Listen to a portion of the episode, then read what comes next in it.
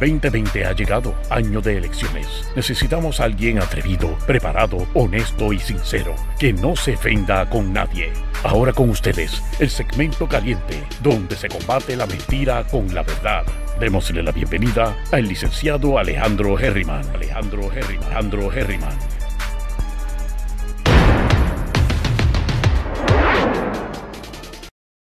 Saludos mi gente, bienvenidos y bienvenidas una vez más a Geriman TV y vamos a darle curso a este, ¿verdad? este día de noticias importantes. Hemos visto mucho en la prensa cosas que ya no me interesa seguir rematando. Vamos a mencionar cosas rapiditas, pero hay dos temas principales que quiero hablar que no tienen nada que ver con algo de, ¿verdad? De, de noticias así rápidas, importantes, que tiene que ver con el Código Civil por un lado, que entra en vigor el 28 de noviembre, o sea, estamos a cuánto, a, dos semanas más o menos, 15, 16, 17 días para que entre en vigor. Y ayer me hicieron una entrevista grabada eh, a través de, ¿verdad? Virtualmente. Y va a, estar, va a estar siendo transmitida este sábado. No recuerdo si a las 12 del mediodía, les dejo saber después, pero es por WKQ. El punto es que voy a hacer una, un pequeño resumen de esa entrevista que duró 50 minutos, que es sobre los cambios principales a los temas de herencia o de sucesiones con este nuevo Código Civil. Y lo otro que creo que es importante es eh, mencionar el tema de las bienes raíces. El tema de las bienes raíces porque están ocurriendo muchas cosas en el mercado y, pues básicamente lo vamos a hablar más tarde. Así que esos son los dos puntos importantes. Comenzamos con uno y terminamos con el otro para que se queden hasta el final. Así que bienvenidos y bienvenidas a todos. ustedes saben que el Código Civil se enmendó y mis comentarios rápidos sobre eh, el Código Civil es que el Código Civil es inspirado, fue inspirado el que tenemos actualmente en España, en el Código Civil de España el Código Civil de España es como de los, a finales de los 1800. Nosotros lo adoptamos como alrededor del, 1930. Una vez nosotros lo aprobamos en Puerto Rico, finalmente ya estaba obsoleto, como quien dice, porque ya el de España había cambiado y nosotros nos habíamos copiado del anterior de España. Entonces, para los 90, mínimo, mínimo, ¿verdad? Esto tiene que haber ocurrido más, más, más veces, pero mínimo para los 90 trataron de hacer el Código Civil nuevo, enmendarlo y se engavetó y se engavetó este, en varias ocasiones, como ha pasado con el código de ética, pero bueno, este, de los abogados. Cuento largo corto, hacen el proyecto de ley nuevamente y se hacen vistas públicas y finalmente se enmienda ese proyecto de ley. Y una vez se enmienda el proyecto de ley, se crea un proyecto nuevo y por eso es que cuando se aprueba el, Código Civil, estaban todas estas críticas y aquí, y aquí entrevistamos a personas sobre el tema, que saben más que yo de esto, o que han estado más envueltos que yo en todo esto. Y ese, ese nuevo proyecto era tan diferente al anterior que simplemente no era una enmienda al proyecto, era un nuevo proyecto, o sea, una nueva ley, proyecto de ley. Así que lo que decían era que debieron haberlo tirado por eh, vistas públicas, lo que no se hizo.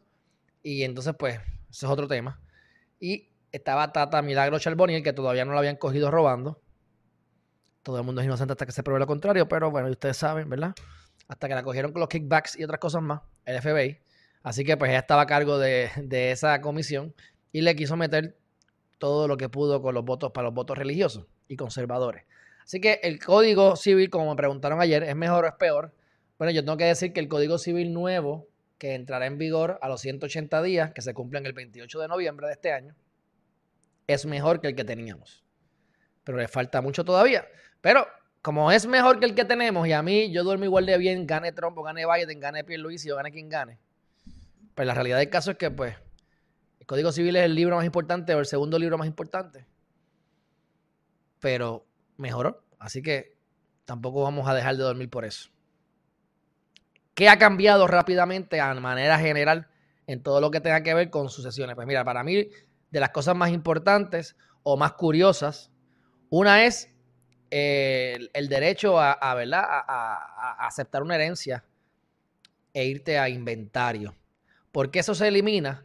Porque el problema que yo no entendía por qué era eso, tú tienes un caudal, tienes una herencia, entonces tienes que decidir si la llevas a coger, aceptarla o a repudiarla. Y si le ibas a aceptar inventario para decir lo que ibas a coger y lo que no. Porque al final, si la herencia era, tenía más deudas que activos, o sea, estaba en negativo, ese negativo pasaba a tu patrimonio. Así que si yo acepto, yo tengo 10 pesos en mi cuenta y esta herencia es negativo 5, yo la acepto, ahora me quita aquí 5 pesos de mis 10 pesos de mi patrimonio personal. Pues ahora con estas enmiendas o este nuevo código civil, eso ha cambiado. Este, si está negativa, muere por sí sola. O sea, es como cuando uno tiene una corporación eh, de responsabilidad limitada, yo pongo 10 pesos en el negocio, si el negocio va mal y se va a quiebra, se perdieron los qué? Los 10 pesos. Pero no se perdió nada más adicional a mí personalmente. Así que, salvo excepciones, ¿verdad? Si matamos a alguien y si fuimos, o sea, hay sus excepciones, pero a nivel general estamos protegidos. Es hasta donde llega el patrimonio. Así que ya no hay que hacer el inventario, usted repudia o no repudia. Y una vez usted repudia la herencia, eh, a nivel de su descendencia, su descendencia pudiese como quiera reclamar la herencia a través del derecho de representación. Y eso se, dividiría en la parte que le corresponde. Si tienes tres hijos, pues a esa tercera parte. Antes tú repudiabas y se echabó toda tu, descendencia porque mi abuelo o porque mi papá se enchismó y, renunció a la herencia, pues los hijos se echaban. Ya eso tampoco está. Eh, otra cosa interesante, y esta me gusta, es el hecho de que antes tú dividías mayormente la herencia en tres partidas. La legítima, que se dividía en dos, y eh, la libre disposición. La legítima, que es lo que te obliga la ley a los herederos forzosos y si los quieres mejorar. Así que tú tenías un 33% para obligar obligatoriamente a tu descendencia, en primer lugar tu descendencia, y si querías algún, querías crear más caos en la familia y querías darle más chavos a un, a un, hijo, pues tú le dabas la mejora, esa tercera parte para esa persona. Más tienes libre disposición, y yo he visto testamentos en los que la tercera parte lo dividen en tres hermanos, pero entonces la tercera parte de libre disposición más la de mejora se la dan toda a una hermana solamente y cuando vienes a ver la hermana se ganó todo y los demás nada y eso crea problemas. Hay excepciones, cada loco con su tema, pero es lo que yo he visto. Así que si vas a estar eh, intentando desheredar a alguien o vas a darle una mejora a algún hijo, mientras estés vivo o estés viva, siéntate a hablarlo y discútelo con ellos para que cuando te mueras no dejes más porquería guindando emocionales en la familia. Sí que se puede hacer algo. Entonces, ahora la diferencia es que el 50%, perdóname, ese 33% de libre disposición aumenta un 50%, eso me gusta. Y entonces la legítima se disminuye de un 66% a un 50%. Por lo tanto, el efecto neto es que las mejoras desaparecen y se distribuyen entre libre disposición y entre legítima. Y eso me parece bien porque te, le, da más, le da más margen ¿verdad? De, flexibilidad al causante, que es el que muere, para poder regalarle el gato si le da la gana el 50% o dárselo a, a la chilla si le da la gana, a la iglesia, al gato, al perro, olvídate. O lo utilizas como una mejora y ahí tienes entonces tu mejora. Eso me parece bien interesante y hay un montón de cosas más. Este, los testigos en los, los testamentos se eliminaron, se eliminaron, no, se disminuyeron. Y en el caso de los, de los, de los testamentos cerrados, que son los testamentos que nadie sabe que está cerrado hasta que, hasta que ustedes saben en las novelas. Vamos a las novelas y dicen de momento, este, vamos a ver qué dijo el testamento. Y todo el mundo, wow, y mira, y salió el chilla, chilla, y la, y la, sirvienta ahora es la que heredó todo. Y de momento el hijo más malcriado no se llevó nada. Bueno, pues estos testamentos se fueron a pique.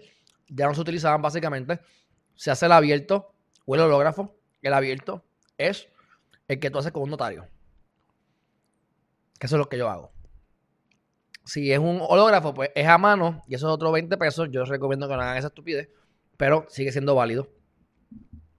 Eso es a, grosso modo. Vamos un poco más profundo en la entrevista. Me hacen preguntas y tiene que ver con la, con la cooperativa. Es la cooperativa Vega Coop que me llama. Así que este, cuando salga esa entrevista se las dejaré saber. Se las pondré aquí para que la vean.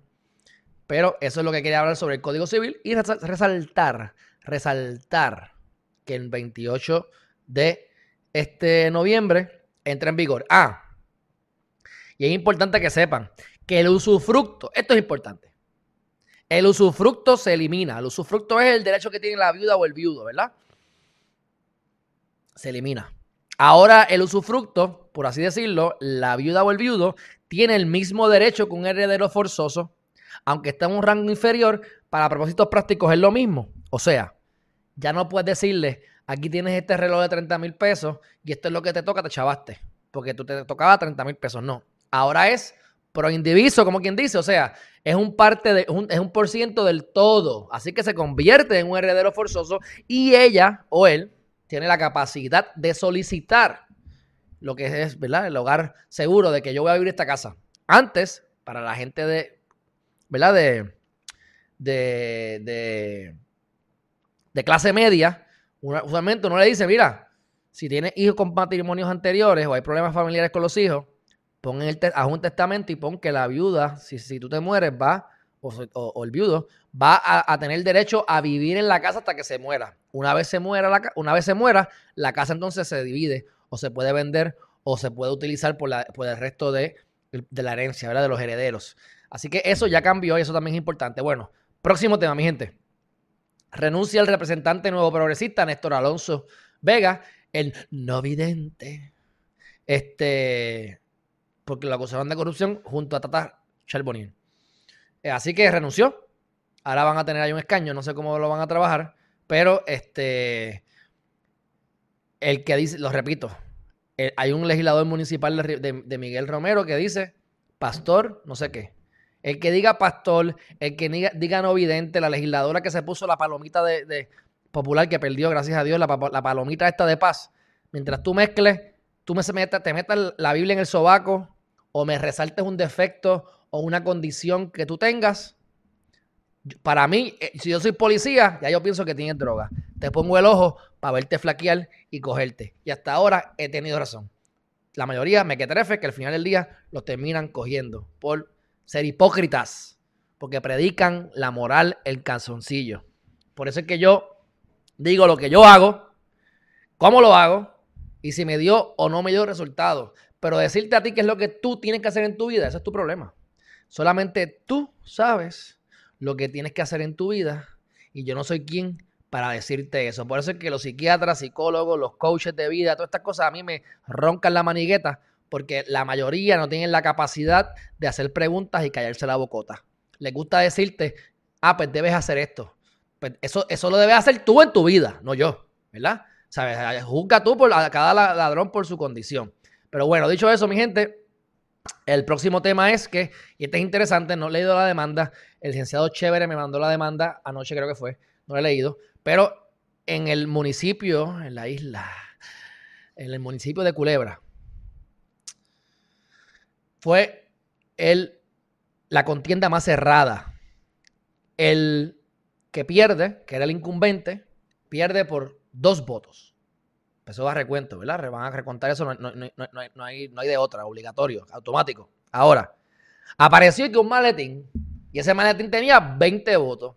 Pues supuestamente esas 20 personas, o, por lo menos más de uno, están alegando, más de dos, vamos a ponerlo así, más de dos, están alegando que ellos votaron por el incumbente y, ese, y, ese, y en ese maletín se encuentra su voto. Así que el voto de ellos no se contó, por lo tanto, hay un derecho constitucional de que me cuentes el voto y si eso sea cierto y sobrepasa los dos votos y sobrepasa y sobrevive el escrutinio del recuento, pues puede ser que el incumbente se quede ahí. Sí recuerde, no le dice, no le di seguimiento, pero sí recuerdo que salió una noticia el día de las elecciones que la esposa del incumbente parece que le metió las manos a alguien o tuvo un problema ahí medio, ¿verdad? Físico con uno de, los, de las comisionadas electorales o algo así. Pero bueno, parece que estaba la cosa caliente y por dos votos en una isla, tan pequeña, eso es, olvídate, tierra de nadie. 50 a favor y 52 en contra, tú sabes. No, fue tan poquito, pero ustedes me entienden. Bueno, próximo tema, mi gente. El, el, chisme grandísimo de ayer, o sea, el, el de ayer. Los maletines, ¿ves? Yo no voy a hacer un show sobre esto, pero de verdad que me molesta. Eh, que esto significa que hay fraude, no significa que hay fraude, pero ustedes recuerdan, si no vieron, búsquenlo cuando se le pregunta al mamalón de la Comisión Estatal de Elecciones, que, oye, aparecieron unas cajas, ¿se acuerdan de las cajas que dijo Charlie Delgado Altieri? Y se gufiaron a Charlie y dijeron, no, porque esas cajas lo que tienen son tripas. Las tripas, los papelitos, ¿verdad? Que lo dijimos aquí. Sí, dentro de las tripas habían papeletas. Y se llegaron a, a, contar 184 cajas. Y no se sabe cuántos votos hay en cada caja, pero pueden haber 50, como pueden haber 250. Así que si tú tienes 50 votos, 50 votos por caja, que es lo mínimo más o menos que están pensando, por 184 son 9.200 votos. Ahora, de 50 a 250 tienes que multiplicarlo por 5 si la matemática simple no me falla son 46 mil votos, ¿verdad? Así que con 46 mil votos se gana una alcaldía como la de San Juan, por ejemplo, ¿verdad?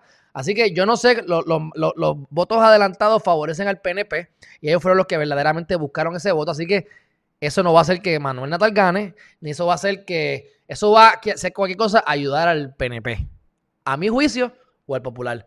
Me puedo equivocar, pero pudiese haber una diferencia en el popular y ellos lo están peleando por eso a lo mejor. Pero no creo que eso cambie las elecciones. Ahora, el problema es que, ¿cuántas veces pasó eso? ¿Cuántas cosas más han pasado que no nos hemos dado cuenta? Porque critican a Donald Trump y cada vez que yo pongo algo de Donald Trump, hay dos o tres que brincan y saltan, no tienen la capacidad emocional para poder bregar con una disidente. Tienen que ponerse emocionales cuando yo pudiese destruir los argumentos de ellos también. Pero no voy a perder el tiempo con eso. Pero mira, se borró, la memoria. La memoria de algunas máquinas, casualmente. Ay, mira, aquí a lo mejor puede ganar mi contrincante, se borró la memoria. ¿Cómo tú borras memoria? ¿Ah? De las máquinas. Lo mismo pasó en Estados Unidos. Oye, han pasado un montón de cosas. Yo estoy dejando que los tiros dejen de, o sea, los tiros ah, disminuyan, haya más calma y podemos y podamos entonces hablar sobre cosas más verídicas o que se hayan probado en corte o algo así. Ahora es especulativo y la gente estás hablando como un republicano. Pues, estás equivocada o estás equivocado. Yo estoy hablando porque ya yo me leí el Wall Street Journal, New York Times, me leí el Washington Post, voy a ver Fox, veo CNN, CNN, algunos comentaristas y llego a mi bendita conclusión, a la que a mí me sale del forro. Porque ya yo lo pensé y posiblemente lo pensé más que tú o, que la otra persona. Y si no, pues por eso tienes tu derecho a expresarte. Pero que por favor te expresas atacando el mensaje, no el mensajero.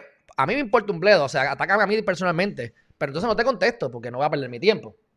Ahora, la elección que va a ganar Biden, pues, pues claro, bien probable. ¿Quién, está, ¿Quién está diciendo lo contrario? Pero no me digas que ya ganó porque existen posibilidades. Y de que han habido cosas, han habido cosas. Que eso se pueda llevar a ser, que eso sea fraude.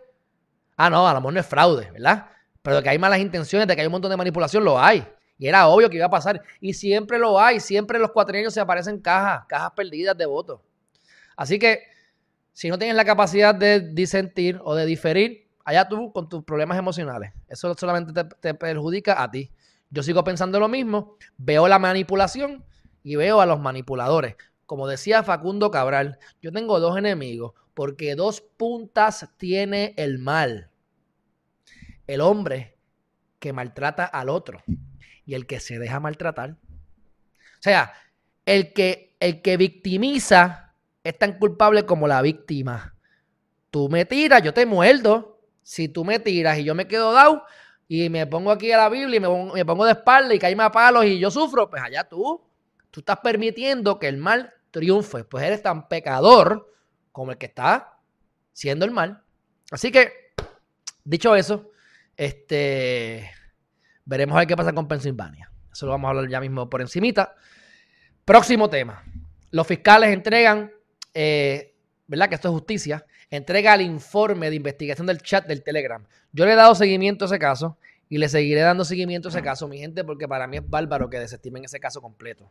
Y sabemos que, pues, obviamente, eso son cosas que le dio justicia. Justicia va a estar defendiendo a el Ejecutivo, PNP en este caso, a Rosselló, a sus secuaces, Wanda Vázquez y todo eso. Así que si desestiman o recomiendan un fake o no recomiendan un fake, en verdad, ahora mismo la realidad es que no le deben hacer caso a eso, mucho, porque eso es, como dice el, el, prosecutor, ¿verdad? Esos son, ese es el secretario de, esa es la secretaria de justicia, ese es el departamento de justicia, esa es una rama, esa es una ala, una parte, ¿verdad? Una sección de la rama ejecutiva. Así que Cuando el tribunal dice, diga algo, entonces nos preocupamos y entonces vemos a ver qué se resuelve al final, que posiblemente sabemos que esto no va a llegar a nada, pero debería tener consecuencias.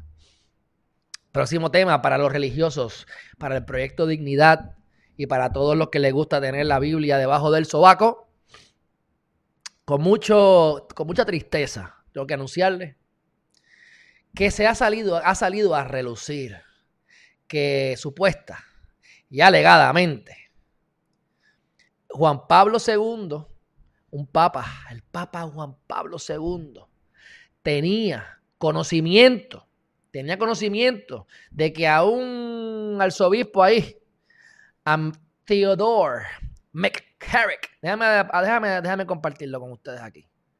Mira ahí, déjame yo sacarme ponerme más chiquito por aquí. Mira aquí. Ay, María, qué carita de, ¿Tiene cara de pedófilo? No sé, miren, díganme ustedes.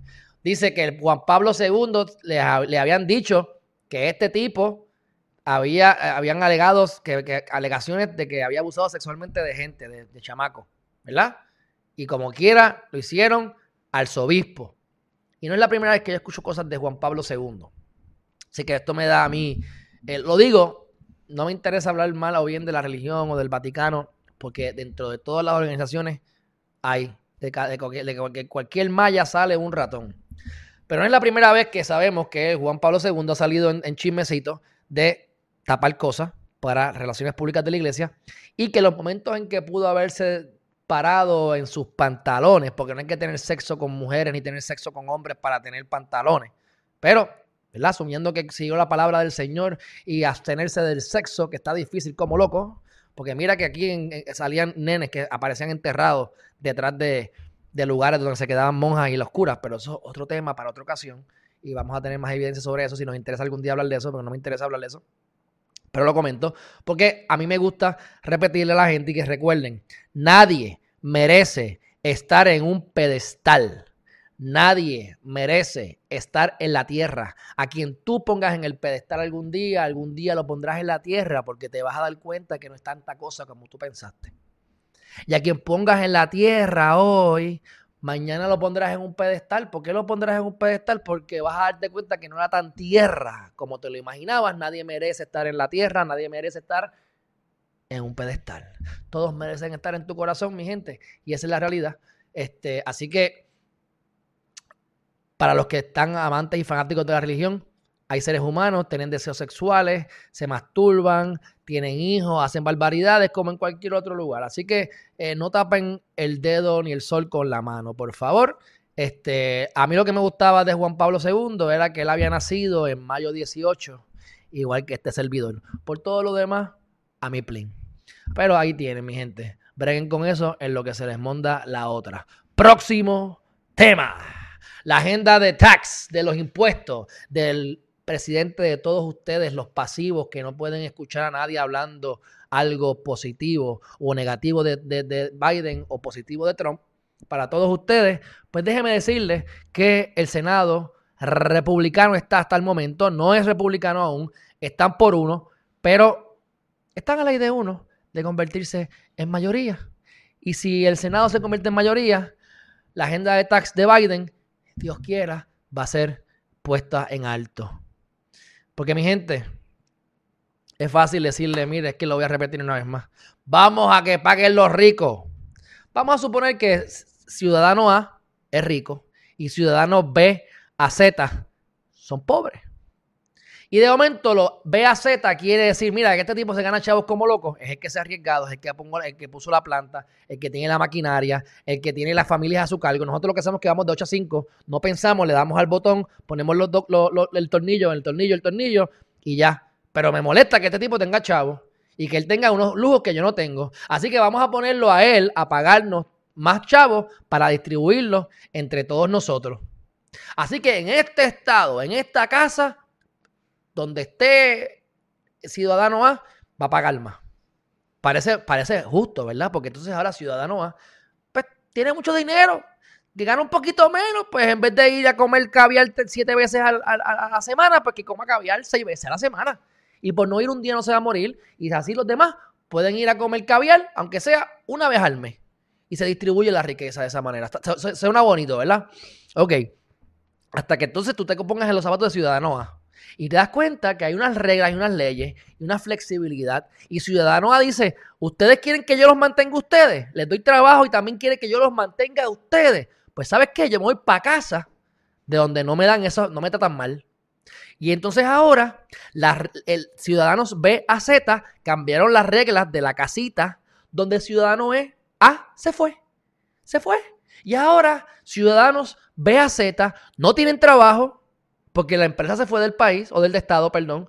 Y además de eso, las leyes y los impuestos siguen ahí. Por lo tanto, ahora el gobierno recauda menos dinero porque no está el ciudadano que está en la casa, se fue de casa, porque era el único que se podía ir, el único que tenía dinero y flexibilidad para irse. Así que el gobierno genera menos dinero, hay más pobreza en el Estado y al final del día quienes van a pagar los platos rotos y quienes van a tener que seguir pagando los impuestos son los que no se pueden mover, los que están añorando que quieren morir donde nacieron, quieren vivir, mi abuela nació en esta casa, yo quiero morir en esta casa y que paguen los ricos. Pues chúpate esa es lo que te mandó la otra. Pero si no lo quieren ver, no lo quieren ver, a mi plin. A mi plin porque realmente la gente no va a cambiar. O sea, la mayor parte de la gente, la masa, yo no, yo no, tú no te le puedes ir en contra la masa. Al final del día, por eso es que los políticos mienten. Porque así manipulan a la masa. Allá ustedes. Yo espero que los que están aquí conmigo en Geriman TV, pues parte de lo que aprendemos aquí es a pensar. No es estar de acuerdo conmigo, es a pensar. Llega a tu conclusión, pero piensa. Y no vengas a, a, a, a ponerte este, a decirme bruto o lo que sea, porque realmente los comentarios dicen más de ustedes que. Eh, o, sea, o sea, cuando alguien te dice algo, sepas, quiero que sepas algo, dice más de la persona quien te lo dice que de ti. Si te dicen no vales nada, dito, esa persona no vale nada. Para esa, para esa persona, ella sabe que no vale nada y lo que quiere es tirártelo a ti. Así que no permitas ni dejes que nadie tire la basura que está en su cabecita y la deposite en la tuya. ¿Ok? Así que, próximo tema, mi gente. Este, vamos a hablar ahora de bienes raíces. Y esto me lo voy a sacar de la manga production. Aquí esto es simplemente mirando lo que he estado estudiando, lo que yo conozco y lo que estoy haciendo. Eh, el mercado de bienes raíces ahora mismo está bien alto. Está muy bueno, ¿verdad? Pero es bueno para vender, no bueno para comprar. Hay excepciones, hay oportunidades por doquier. Si yo consigo una propiedad a un buen precio, lo compro, pero tienes que saber a cuánto se vendía antes. Porque si te venden una casa o un apartamento en 200 mil pesos, tú piensas que es buena en precio, pero ayer le estaban vendiendo en 150, pues ya tú sabes que, que subió, que aumentó. Me he dado cuenta de personas que están pagando sobreprecio, que están pagando por encima de tasación en ciertas áreas Así que lo primero que tienen que saber es que diferentes mercados son diferentes. Eh, cada mercado es diferente. Dentro de Puerto Rico hay diferentes mercados, que si es de, eh, eh, multifamiliar, si son casas sencillas, son apartamentos, si es Airbnb, turístico, playa, monte, ¿ves? Si es industrial, comercial, si son moles, centros comerciales. Cada mercado es diferente en cada lugar es diferente. Hay diferentes oportunidades y siempre es momento de comprar y siempre es momento de vender si compras bien y si vendes bien. Eso no, hay mucha ciencia detrás de eso. Ahora, si tú vas a comprar ahora, yo espero que tengas chavos ahorrados. Porque si no tienes chavos ahorrados, la realidad es que se te hace más difícil. En momento, los que, los que pueden aprovecharse de ahora son los que tienen cash, mayormente.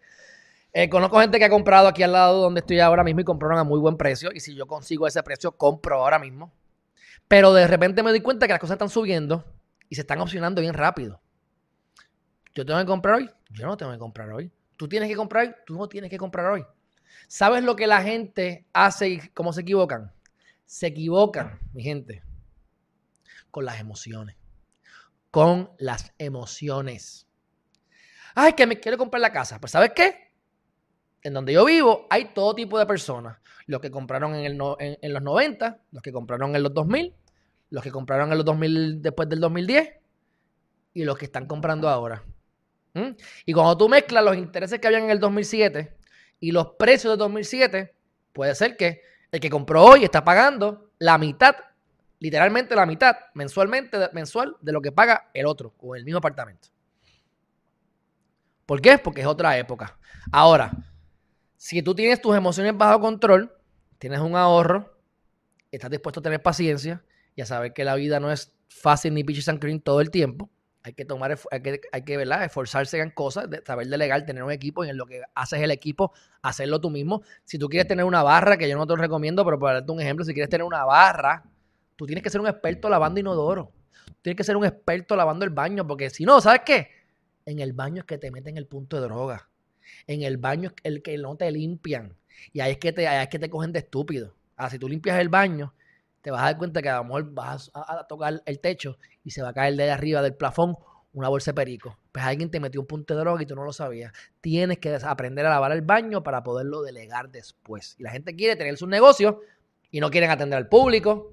No quieren. Yo fui los otros días a comer un sitio. Lo trataron muy bien. Di una propina buena, la que, la que yo doy normalmente. Y no tengo quejas mayores. Pero cuando llegué, yo me, me fui arriba. Porque yo quería estar arriba para ver la playa. Y allá vi una señora, me di cuenta que era la dueña.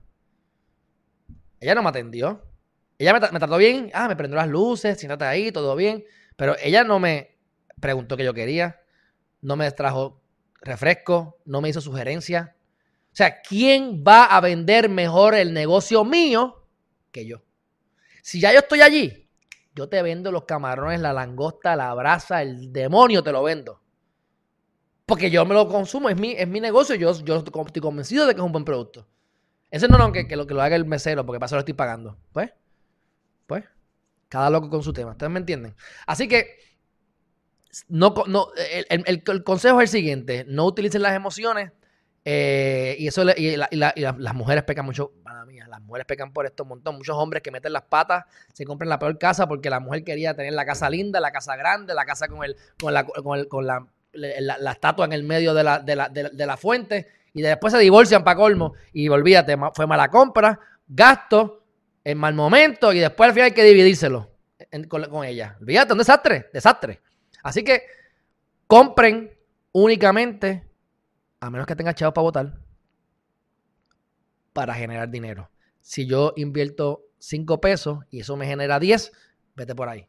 Ahora, si yo me gasto 2 pesos y me genera 1, no lo haga, porque estás en pérdida. O sea, esto es matemática, es sentarse a hacer la diligencia. Cuando yo compré la propiedad con la amiga mía, que les he contado, en Barrio Berrio Villa Palmera, yo hice 46 ofertas. Mi meta, era hacer, mi meta era hacer 100 ofertas. Porque es más o menos ver 100 propiedades y pues yo oferté 46 veces. Fui a ver como 20, 20 propiedades de ella, pero oferté en 46 en la número 46 conseguir la propiedad. ¿Qué les quiero decir? Gente, que esto, esto no es maná del cielo. Esto no es maná del cielo. Quieren gastar chavo, ahorro, sacrificio, pero no hacen, no el trabajo, no hacen el due diligence. Eliminen las emociones. No compren porque es lindo, porque es fresco, porque es grande. Compren porque tiene una localización bien buena, la que ustedes, una buena localización, y que le genere ingresos que el potencial, el máximo y el mínimo, ¿cuánto fue lo que generó la propiedad en los últimos meses, los últimos años? ¿Cuál fue el mes que más generó y cuál fue el mes que menos generó? Para tú saber cuánto es lo mínimo y cuánto es lo máximo del pasado año. Y ahí tú tienes un due diligence. Pídele estados bancarios a la persona, al dueño. No lo quiere dar, pues te está mintiendo. No compres, te está cogiendo bobo. ¿Entiendes? Llévate a alguien que te, que te inspeccione las tuberías, que te inspeccione la electricidad. ¿Ves? Pero no compren por emociones, compren por números. Cuando hablemos de izquierda y derecha, cuando hablemos de demócratas y republicanos, hablemos como con facts. Y hablemos sin emociones. Porque si metes las emociones, te pones estúpido o estúpida, te voy a ignorar. Te voy a ignorar, pero no tengo tiempo para ti. Aquí yo voy a. yo, yo, a mí no me. ¿Sabes? Y esto es algo que me, que, me estoy estudiando, como siempre. Y he estado haciendo ejercicios y les voy a sugerir. Y que me ha sorprendido que cuando uno piensa en los momentos más traumáticos o tristes, es donde uno tiene la mayor parte de los aprendizajes. Y por eso es que yo soy tan enfático en decirles a ustedes, no me importa lo que piensen de mí y los invito a hacer lo mismo. Porque cuando voy a estudiar, y ese es el caso mío personal, digo, contra, mira que en muchos momentos han, habido personas en mi vida que me han querido hacer daño y a lo mejor yo me he sentido mal de una u otra manera, pero vean que sí, lo que el problema era que a mí, a mí estaba importando lo que pensaban de mí y esas personas tenían una, una, tenían una mala intención. Y no te hablo de ahora, te hablo de que nací en diferentes ocasiones de mi vida. No importa lo que yo haga, esa persona va a hacer eso. Así que, ¿qué me importa lo que piense de mí? Y ahora es algo que está sumamente engranado, engranado en mí. Y los invito a que hagan lo mismo porque eso es parte de ser libres. Queremos ser libres y a través de la libertad de expresión, queremos ser libres, salir de la cárcel, queremos ser libres. Pero ser libre también es, para mí, hasta más. Me importa un pito lo que piensen de mí, soy feliz como quiera. Nadie, no comprometas tu realidad por nadie. Si tú quieres algo de mí, es porque va alineado conmigo o con lo que yo quiero, porque si no, sigue andando. Hay otras personas a las que puedes acceder. Pero bueno, el próximo tema, ya estamos terminando, es este sobre el, su presidente Joe, eh, Joe, Biden, que ahora es el héroe del coronavirus. Ya hablamos de los impuestos por encimita y ahora él es el, él viene y tiene todo este comité de coronavirus. Apareció milagrosamente la vacuna de Pfizer, que es 90% efectiva. Él tiene ahora un equipo de gente brutal y olvídate. ¿Sabes qué? Lo que dice la data, mi gente. La data dice muchas cosas, pero esta es la data que a mí me da la gana de, de hacerle caso. Dice lo siguiente. Que podemos estar identificando hasta 100.000 casos nuevos al día de coronavirus pero que posiblemente estamos perdiendo de poder identificar el 70 o el 80%. ¿Sabes qué significa eso? Pues, multiplica. Cógete ese y multiplícalo por 3. Pueden haber 300 mil que no estamos, no estamos viendo. ¿Mm? Eso significa que nadie va a controlar esto. Si esto es verdad y todo es tan horrible, nadie, lo, ni Donald Trump, ni lo va a hacer Biden. Si mismo Biden criticó a Donald Trump cuando hizo lo que hizo, la gente critica a Trump porque lo hizo tarde, pero si lo hizo más rápido de lo que Biden lo hubiese hecho, si eh, Biden criticó a Trump por las medidas que hizo. ¿Mm? ¿Y sabes qué es lo que a mí me molesta, mi gente? Y esto es lo que yo quiero que ustedes analicen. Y lo dije antes, Donald Trump puede ser un estúpido, puede ser un arrogante, puede ser loco. Pero las nalgas de él están cubiertas, en el sentido de que él lo que dice, lo dice pensando en Estados Unidos. Y mira que a mí Estados Unidos, a mi plin, porque yo soy de Puerto Rico, hasta cierto punto a mi plin, ¿verdad? Porque eso nos afecta, pero ustedes me entienden. Lo, trato de ver los objetivos. Pero ¿sabes cuál era mi crítica con Obama? La misma que me estoy dando cuenta que tiene Biden, porque lo ha dicho en diferentes entrevistas. Le da las nalgas a los otros países. No porque perdón China, no porque perdón eh, allá. Entonces lo que hacen es ceder, ceder y le están abriendo las puertas a China y a otras potencias. Por lo menos este señor de Trump, lo importa lo que haga es América, América. A veces hace, mete, puede meter, cometer errores, pero es pensando en Estados Unidos primero. Estos demócratas no les importa Estados Unidos. Les importa las relaciones públicas. Mira cuántas cosas cogieron a, Hillary por los otros países y estos revoluces. Cosas criminales. Pero bueno, mi gente, ahí ustedes, miren, miren el patrón, conozcan al pescado, al pájaro por la churreta, tú sabes, pero no, no, no, no, ¿verdad? Simplemente observen, miren, piensen y ya, lleguen a su conclusión, la que sea, no tienen que estar conmigo de acuerdo. Pero bueno, este, dicho eso, ¿cuál es el problema en Pensilvania? Bueno, con esto terminamos, mi gente. Otro de los revoluciones que hay es lo de Pensilvania. ¿Por qué? Porque han pasado, ¿verdad? Esto, esto, es lo que pasó a ciencia cierta, como lo que está pasando con los 182 o 184 maletines aquí en Puerto Rico. ¿Eso va a cambiar las elecciones? Posiblemente no. Por eso debemos ignorarlo. Mi gente se nota que no son abogados y no entienden. Y hasta los abogados que no entienden eso. Se supone que el voto por adelantado se haga X días. Ponle que sea el día, qué sé yo, el, que sea el 5 de noviembre a las 3 de la tarde. Me lo estoy inventando. Y de repente a nivel estatal, como hay un montón de papeletas tarde, cambiaron a nivel estatal las leyes. Ah, pues ahora va a ser el día 6 a las 8 de la noche. Porque me da la gana. En contra de un estatuto federal. Pues eso, ¿qué va a hacer el, el juez? Pues el juez puede decir, ah, esto es académico. Ya las elecciones se ganaron. Sería bien malo eso. O puede decir, son ilegales, cuéntela. ¿Eso va a hacer que Biden gane? ¿Eso va a hacer que Trump gane? Perdóname. Probablemente no. Pero ¿hasta dónde vamos a estar criticando lo que hacemos? Porque criticamos esto todos los días, pero ah, como me conviene a mí ahora porque yo quiero que Biden gane, pero ahora no importa. ¿Sabes qué? No. Que cuenten esos votos y que si están en contra de los estatutos federales, que sean ilícitos. Y si al final ganó Biden, Qué bueno que gane Biden, que gane el que el voto popular diga. Porque tampoco se crean que yo estoy totalmente de acuerdo con todo esto de los, de los colegios, de los votos de colegiados y demás, de los delegados. pero tienen su propósito. Y aunque estén equivocados, eso es lo que hay. Cambien el Estado de Derecho, pero no lo cambien a través de cosas estatales. Eso está mal en derecho. ¿No te gusta lo que te estoy diciendo? Pues mira, pues, vete, vete, vete y pelea solo porque es que estás, estás mal, estás mal. O sea, no nos seguimos, no nos seguimos el fanatismo. O sea, no se han acabado las elecciones. Se supone que gane Biden. Pero hay muchas cosas que, aunque no se puedan decir, ah, eso fue un fraude, pero sí hay muchos errores. Y en la manera en que se puedan corregir, se corrigen, porque si no, se crea la jurisprudencia o se crea el precedente de que se puede entonces hacer barbaridades y no tiene consecuencias.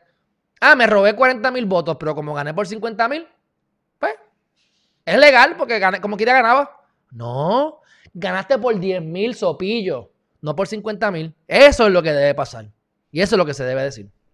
Dicho eso, mi gente, gracias a todos por estar aquí conmigo. Estoy feliz, ¿viste? Por eso es que yo no voy a un psiquiatra o un psicólogo, porque los tengo ustedes. Mira, aquí yo hablo y nadie me contesta para atrás. Deja mirar el chat a ver si alguien tuvo, tuvo algo que decirme por aquí. Lola Miranda, saludos a Inaida Gutiérrez, ¿qué pasa? Juvencio, hermanazo. Laura Resto, ¿qué está pasando? Mercedes Isla Lebrón, que está hecha, eh, Mercedes está hecha un pet shop ambulante. El pet shop ambulante. Alin Méndez, saludo. Emily Gómez, ¿qué está pasando? Rafaela Andino, hermanazo, ¿dónde estás metido? Hace tiempo no te veo. Por aquí dice robo de Bolsonaro. ¿Qué es eso? Robo de Bolsonaro. ¿Qué es eso? ¿Portugués o es italiano? Pero bueno, buenas tardes. Me quiere hacer una pregunta. Lo que usted piensa sobre la política. Ah, es portugués, es portugués. ¿Qué pienso sobre la política en Brasil? Bueno, yo no tengo la más mínima idea de la política de Brasil.